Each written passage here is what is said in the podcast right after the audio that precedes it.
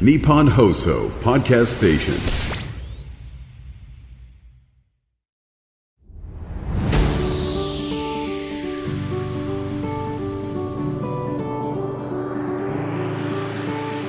日本放送楽天証券プレゼンツ。人生流し作れよ資産。楽天証券プレゼンツ人生流し作れよ資産。パーソナリティの半沢美穂です。この番組では毎回資産作りの相談役である独立系ファイナンシャルアドバイザー略して IFA をゲストにお迎えしまして資産作りのあれこれを一緒に一から学んでいきます。ゲストは先週に引き続きこの方です。FP ブレーン代表の岩川正樹さんです。よろしくお願いします。よろしくお願いします。まずは岩川さんの普段の活動について教えてくださいはい、えー、弊社は昨年20周年を迎えたファイナンシャルアドバイザーの会社です、えー、千葉の幕張メッセ近隣のホテルニューオータニ幕張の中にオフィスがございます。業務内容はアメリカでは一般化しているんですが伴走しながらファイナンシャルプランニングを行っております。例えばこの商品がいいですよとかあの商品がいいですよといった商品の販売がメインではなくて人生のさまざまなイベントを事前に想定して計画的な資産形成だったり資産管理方法お金の使い方などをご相談に応じています、まあ、人生を通して安心してぐっすり眠れるそんな幸せな生活を継続するためのアドバイザー業務をしています、はい。前回は2024年さらなるインフレが予測されていく中で改めてですね今ある資産をどう持つのかが重要になるというお話もありました。岩川さんのおすすめする資産の持ち方については詳しくは前回のシャープ28の配信をお聞きください。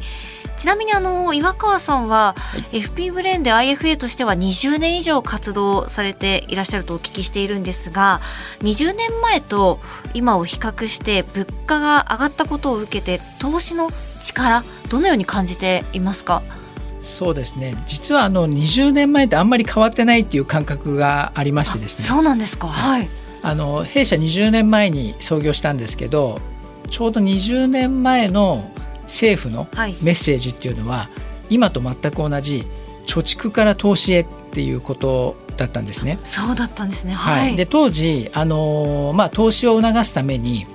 銀行での投資信託の販売を解禁したりとか株式手数料の自由化とか、はい、まあ、そういったことでノーロードっていう言葉が流行ったのも当時ですかね。まあ、その時の家計のこう金融資産はやはり半分が現金だったんですけど今も全く変わってないですよね。そうですか、はい、なるほど。まあ、ただあの当然この数年間で20年間のツケというかね、はい、あの20年分が一気にあの物価に反映されてきた形になるので、はい、まあ、すごく大きく変わった印象はこの数年間はもちろんあります。そうなんですね、今やっぱりテレビを見てもこういう、まあ、ポッドキャストもそうですけれども投資についてのお話を聞く機会が増えたなっていう印象はあるんですけどそのあたりはどうですか？はい。もう当時20年前からコツコツ長期投資はしていますので、はい、お客様の資産は本当にあの驚くほど順調に資産形成ができてるっていうところですかね。なので、まあ、当然途中リーマンショックっていう大きい長くあの下落の相場はありましたけど、はい、まあ、今は皆さんの資産はあの順調に管理できてるっていうところです。なるほど。はい、お客様にこうお伝えしている相談とかアドバイスの内容は20年前と今何か変わったこともしくは変わっていないのか、そのあたりはどうでしょうか？この間あのお客様向けに20周年のセミナーをしたんですね。はい、まあその時にいろんな資料を作ってる中でうちのあのアドバイザーが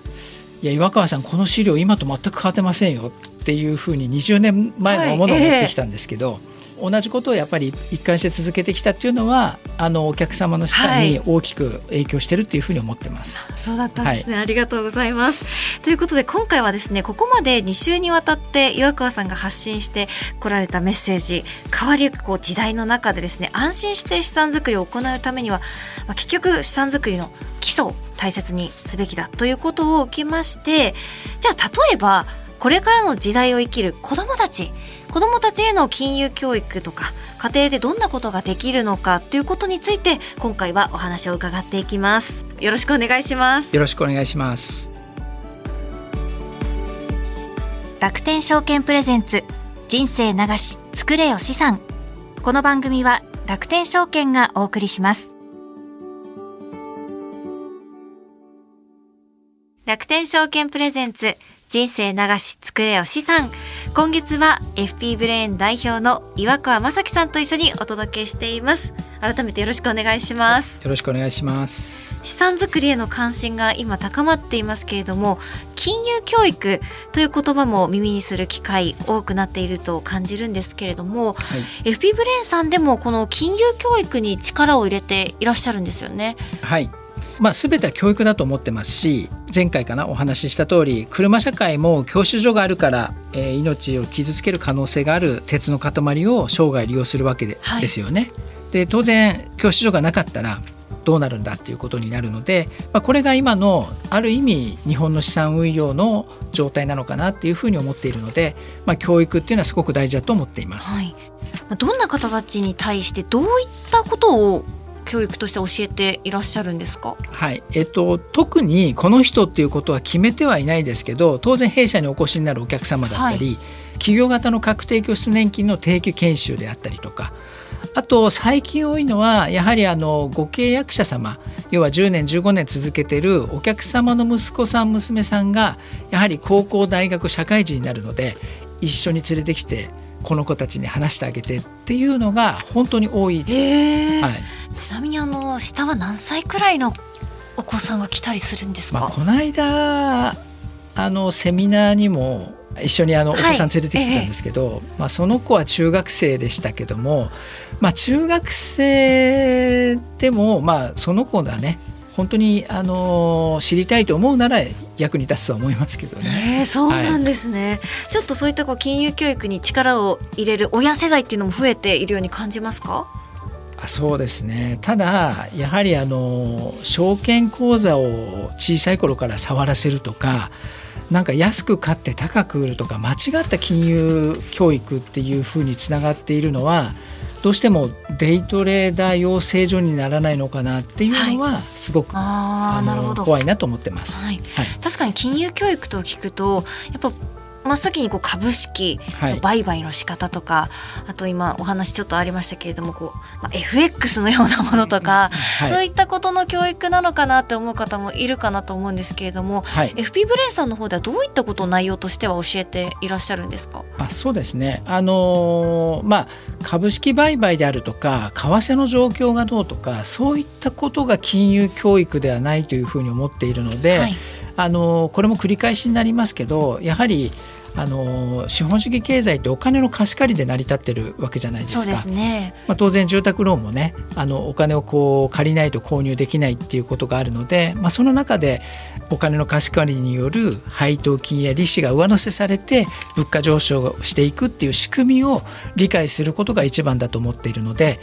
その部分をよくあの細かく話していきます。なるほど。はい、そういったことを伝えるときに特に大切にしていることは何かありますか？はい、うんまあ大切にしてるっていうか本当にお金は物やサービスと交換する単なる道具なので、はい、あのお金の枚数を守るんじゃなくて価値を守るっていうことを大切にしてます。価値を守る。そうですね。はい。はい。まあ、額面にとらわれずっていうことなんですか？価値っていうと、ね、昔なんかあのよく話題に出ますけど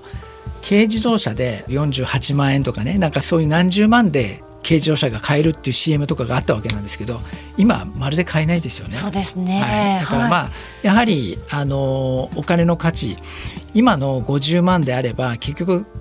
買えないわけですけど、はい、それを物価に反映させておけば同じ50万が今だとね車と同じような価格になっている可能性がある、はい、そういった意味で、はい、あの額面にとらわれずというかもう価値が大事になるんですね。そうですね。岩川さん自身もですねあのプライベートではお子さんがいらっしゃるとお父さんでいらっしゃるとお聞きしているんですが、はい、自身のあのお子さんに対して金融教育は何かしていたりとか意識しているところはありますか？あはいえー、っとですねまあ、これ小さい頃から本当に言い聞かせだと思ってます、はい、もう小さい頃からですよね。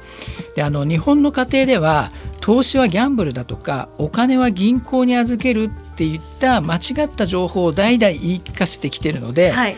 日本の家計資産はみんなキャッシュになってるってことですよね。なるほど。そう、はい、これがやっぱりあのもうはっきり言って我々は間違いに近いっていうふうに思っているのでやはりあの小さい頃から物価に連動させるとか株と債券でじっくり寝かせるんだよとかっていうのはあの言い聞かせるっていうのは大事だと思ってます。なるほど。ちなみにあの、はい。小さい頃っていうと、はい。やっぱりこういつぐらいからそういうお話っていうのはされていらっしゃったんですか？あのまあたまたまって言ったら変ですけどうちの子供が23年ぐらいの時にちょっと父子家庭になりまして、はい。はい。まあ、そんなこともあってもう直接関わることがすごく多くなったんですけど、まあ、そのぐらいから結構やってますかね。あーまあ、ただね。はい。小さい頃から常々言い聞かせはしてますけど。なるほど。そうすると、まあ、プロの方からのはい。お子さんへの金融教育って私もすごく気になる部分ではあるんですが、はい。どのくらいの年齢からはい。どういうことを伝えてどんなことをこう、まあ、させているというか教はい。えているんですか？えっとですねちなみにあの我が家は、はい、まあ、お金のない人にはお金あげませんっていうふうにいつも言ってます。だからお小遣いをあげて、お小遣いを全部使い果たしたら次のお小遣いはあげませんよっていうことですね。そうなんですね。だからお金のないい人にいくらお金をあげても全部使ってしまうのでお金あげないっていうふうに言ってるとか、あと溢れてきたお金を使いなさいとかっていうことを話してますよね。えー、溢れてきたっていうのはどういうこことですかね。はい、あの具体的に話をすると、はい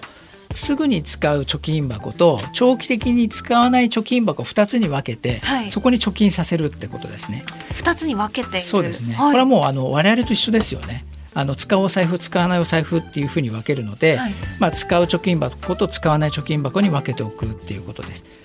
でずっとその貯金箱から出さないでずっとこう使わなければ利子っていうね利益として少し多めにお小遣いを上げるっていうことをしてました。ああすごい、はい、へえそうやって増やして増えてきますよねお小遣いもそうすると、まあそうですね。さっきのお話にこうお金がない子にはこうお金あげませんよっていうお話もあったかと思うんですが、はいどうしてもこうお小遣いとかだと買いたいものがあって使っちゃうとかあると思うんですけど、はい。岩川さんのご家庭では次のお小遣いもらいたいななんて思った時にはどうしたらいいんですかね？あだからあのまあ、定期的にいろんな手帳とかを使いながら、はお金の管理とかっていうのは、まあ、遊びながらいろいろ話をしてたんですけど、やはりあの1ヶ月経った時に1円も残ってなければ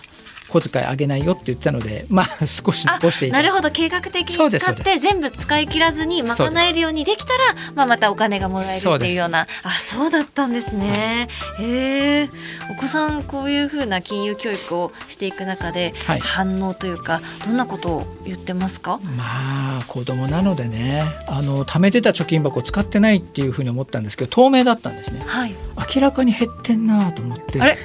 おかしい。なあららら でもあの取り出すとこないんですよ。はい。したらあのうちの兄の方が妹の貯金箱から爪楊枝でこうやってやってるあらお兄ちゃん。あれ？やっぱりあのきつくしすぎると、はい。あの悪いことすんだな。そこから要は分からないように取り出してお金を使ってたっていうね。え。ーはい。見える化しておいてよかったですね。ですね。でもまあある意味あまりはい。厳しくしすぎるとそうなっちゃうとね、なるほど。まあ元も子もないですけど、はい、はいなんかこう自然にというか気軽にこう取り組める範囲でできる方が長続きするんですかね。そうすると、ああそうなんですね。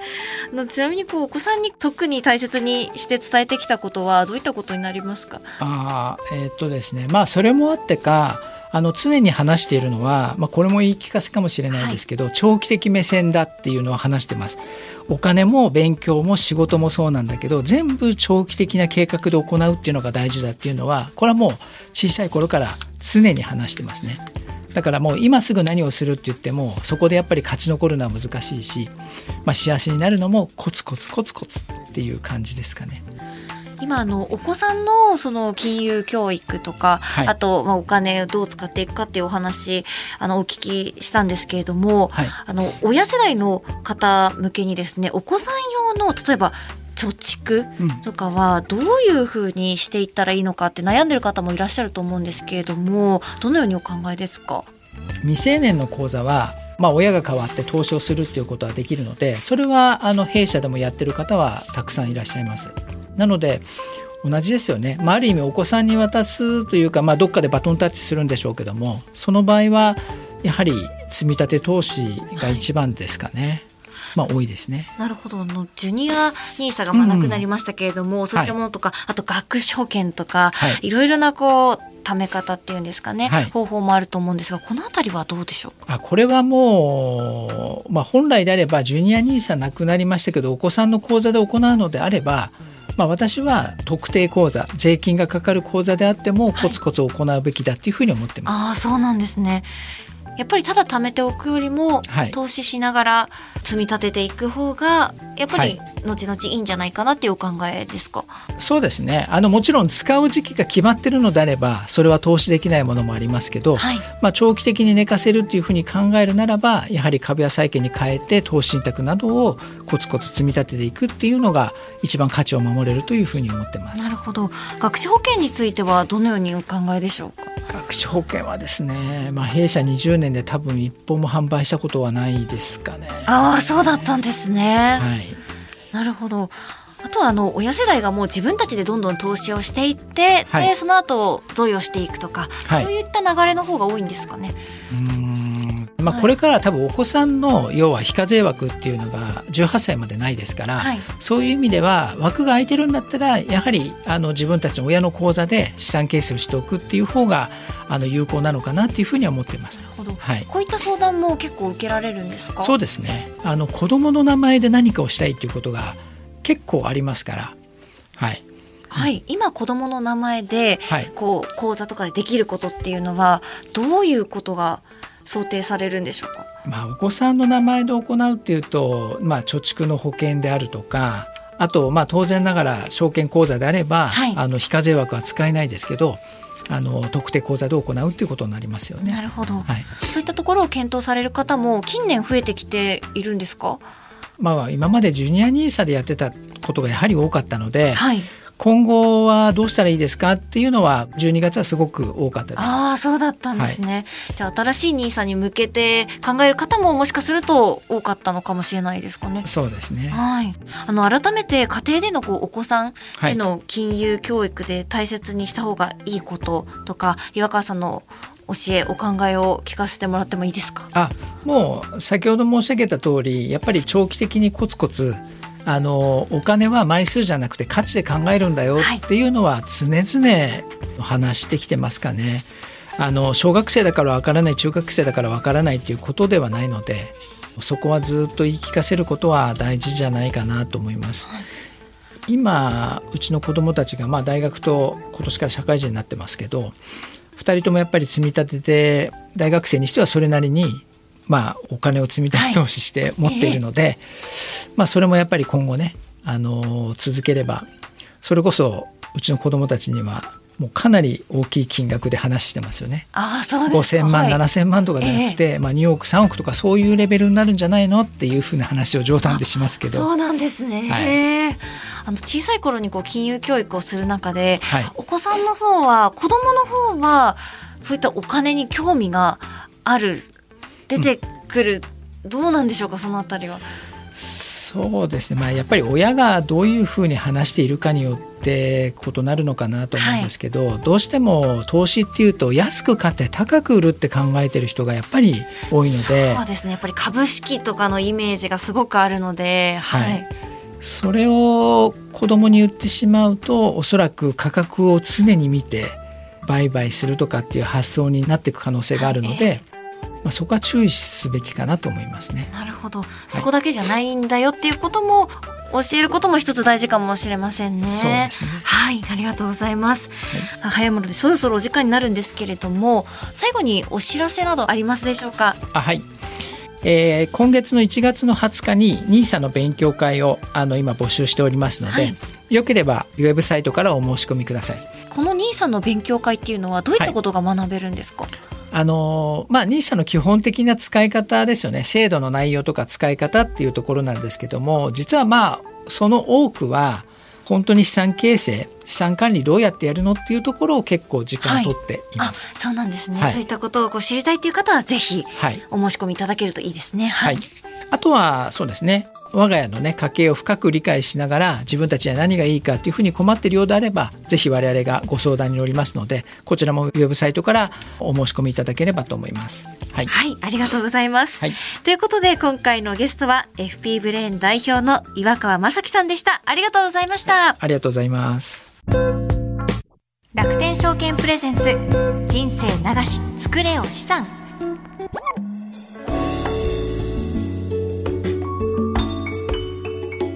さてここからは楽天証券インフォメーションのコーナーですこのコーナーでは毎回楽天証券からの耳寄り情報をお届けしています担当するのはこの方です楽天証券 IFA 事業部の平田理沙さんです平田さんこんにちはこんにちは。よろしくお願いいたします。よろしくお願いします。今1月でまたね寒さも出てきましたけれども、ね私実はこの冬、はい。やりたかったことがあったんですよ。あのーティラノサウルス恐竜のティラノサウルスの着ぐるみを着て、はい。あの雪の中をソリで滑るっていうティラノサウルスの レースが初めて岩手んですけど県何ですの久野辺っていうところであるんですけど、はい実はあの私一昨年にはい。一回あのティラノサウルスレースっていうものに参加していて、はい。あのティラノサウルスの着ぐるみを着て走ってまあ要は徒競走ですよね、はい。走ってくっていうレースに出てたんですけどそれの雪？雪版雪上バージョンみたいなのが 今年開催されることになってて本当は行きたかったんですけど、はい。ちょっと仕事の都合で行けなくて、えー。なんか残念だなと思いながらこの冬過ごしてたんですけど知着ぐるみ着て走るってことですよね。着ぐるみなんかビビニールっていうんですか？なんかこう中に空気のファンの回して空気入れてどんどん膨らんでいって、ティラノサウルスになるっていう。あの仕組み。で初めて聞きもましぜひねも検索してほしいんですけど。雪走るのそれ滑っちゃいそうですね。今回はなんかソリのレースみたいなんですけど、はい。雪上でやってたりとか実はこれ全国で、はい。あの開かれてる有レース名なんです。ね。ここ1年ぐらいでちょっとこうやってる人たちがはい。出てきて、私も友達後輩に誘われて行ってきて走ったんですけどあ今日持ってくればよかったな着ぐる見たかったです。み ぜひねちょっとタイミングがあったらハタさん自前のティラノサウルスの着ぐるみなんですか？買ったんですか？ネットに売ってて。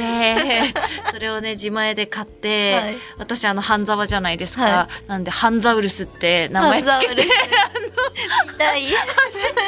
来たんですけどちょっとねこうやり残したななんて思っておりまして、平田さんはなんかこの冬やりたかったことありますか？なんか。やりたいはあれですけど、はい。まあ寒いのであったかいものでも食べたいなって。いいですね、寒いの得意苦手ですか？どちらかというと苦手です。そうなんですね。じゃあ韓国行った時も寒かったです。ね寒かった。ですよね。ぜひねちょっと体調もね、はい。気温の差あるとそうですね。崩しちゃうのでちょっとご注意していただきながらお過ごしいただけたらと思はい。い、あります、がとうございます。さて、えー今回はですね、先ほどまで岩川さんに金融教育のお話伺っていったんですけれども、平田さんお聞きになっていかがでしたあかのお小遣いの話すごい面白いな。面白かったですよはねい。、思いましたね、はい。まあ、実際自分も子供の頃から何か投資を学んでたわけではないので、まあ、そういったところからもやっぱ早く始めてれば知識ってつくものだよなとそうでしたよはい、聞いてねて。思いました。はい、やはりこう教育の大切さっていうのを改めてそう今回知ることができましたよね。はい、ということで楽天証券インフォメーション今回は、はい。楽天証券の金融教育についてお話を伺ってみたいと思います。あの楽天証券さんの方でもたくさんの情報発信されていると思うんですが教育にまつわるコンテンツもあるんでしょうか、そうですね。ちょうど今年のこの1月の27日から資産作りカレッジというものの第2回目の開催を予定をしておりまして、はい投資の初心者の方の資産作りをサポートするために始めた資産作りカレッジなんですけれども、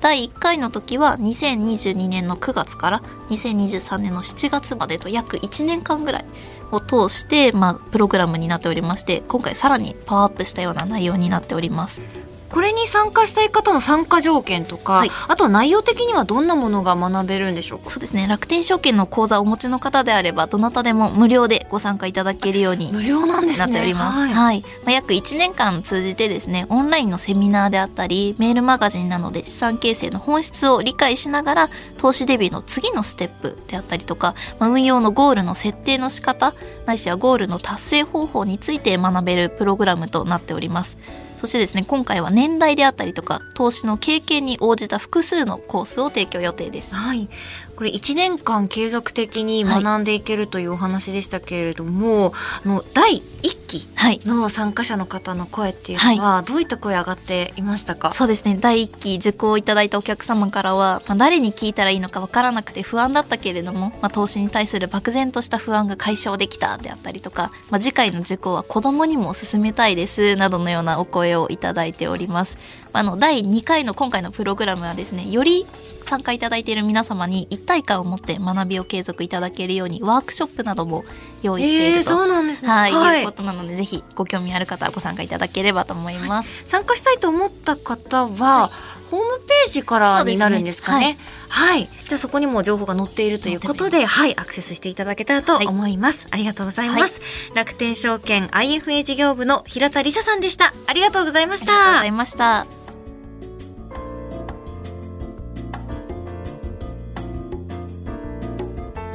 楽天証券プレゼンツ人生流し作れよ資産。この番組は楽天証券がお送りしました。日本放送楽天証券プレゼンツ人生流し作れよ資産。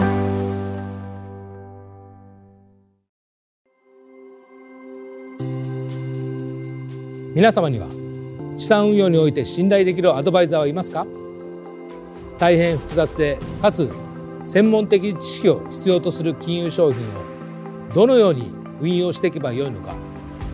ご自身のライフステージに沿った適切な資産運用ができているのか不安といったお客様の声を非常に多くいただきます。多くの悩みを伺う中で最大の課題は身近に適切な相談相手がいないことだと当社は考えています。そのようなお悩みの解決手段として楽天証券は IFA サービスをご用意しています。IFA とは公正中立な立場から皆様に資産運用のアドバイスを行うプロフェッショナルです。ネット証券である楽天証券と提携するアドバイザーが直接皆様のお悩みをお伺いし家計の見直しから資産承継までお客様のニーズや将来計画に沿ったさまざまなアドバイスを行います。アドバイザーは特定の金融機関から独立した立場で真摯にお客様と向き合い大切な資産を一緒に増やしていくことを常に考えています。さらに全国各地域に根ざしたアドバイザーはお客様やそのご家族と長期的なお付き合いをしながら皆様に寄り添って活動しています。楽天証券はネット証券として多くの金融商品やサービスを取り揃え便利に低コストで金融商品を運用いただけるプラットフォームを提供しています。今後はさらに皆様のニーズや課題に踏み込み最適な解決策を提供していくことは大切だと考えています。その中でも IFA サービスは皆様の資産作りをお手伝いするために重要なサービスです。これからも楽天証券はこの IFA サービスを通じてお客様と共に資産作りに取り組んでまいります。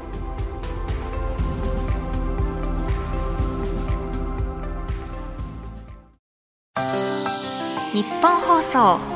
楽天証券プレゼンツ人生流し作れよ資産。さて早いもので今回もエンディングのお時間です。今日はもう金融のプロ IFA の方ならではの金融教育のお話聞かせていただきました。岩川さんのお話にありましたけれども例えばじゃあ貯金箱を2つに分けてみるとかそういったことで使うお金とじゃあ貯めていくお金を考えるっていうのも一つあすごくいい方法だななんて思いました。あの金融教育の話今日ありましたけれども例えばこう防災とかで頭を守ろうとか机の下に入ろうとかそういうのってやっぱり小さい頃から学んできたものがこう体の中に入ってて今も覚えていることがすごくあるなと思っていて投資をするしないは別としてもこういう選択肢がありますよっていうことを知るっていう意味でも小さい頃から投資のお話とか少しずつできたらいいんじゃないかなと思いました。楽天証券プレゼンツ人生流し作れよ資産では毎回資産作りの相談役である独立系ファイナンシャルアドバイザー略して IFA をゲストにお迎えしまして資産作りのあれこれを一緒に一から学んでいきます。最新エピソードは毎週金曜日午後5時更新です。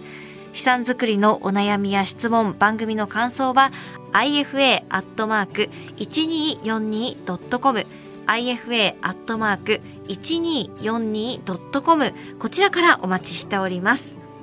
次回も引き続き FP ブレーン代表の岩川正樹さんにお話を伺っていきます。それでは楽天証券プレゼンツ人生流し作れよ資産お相手は半蔵美穂でした。ありがとうございました。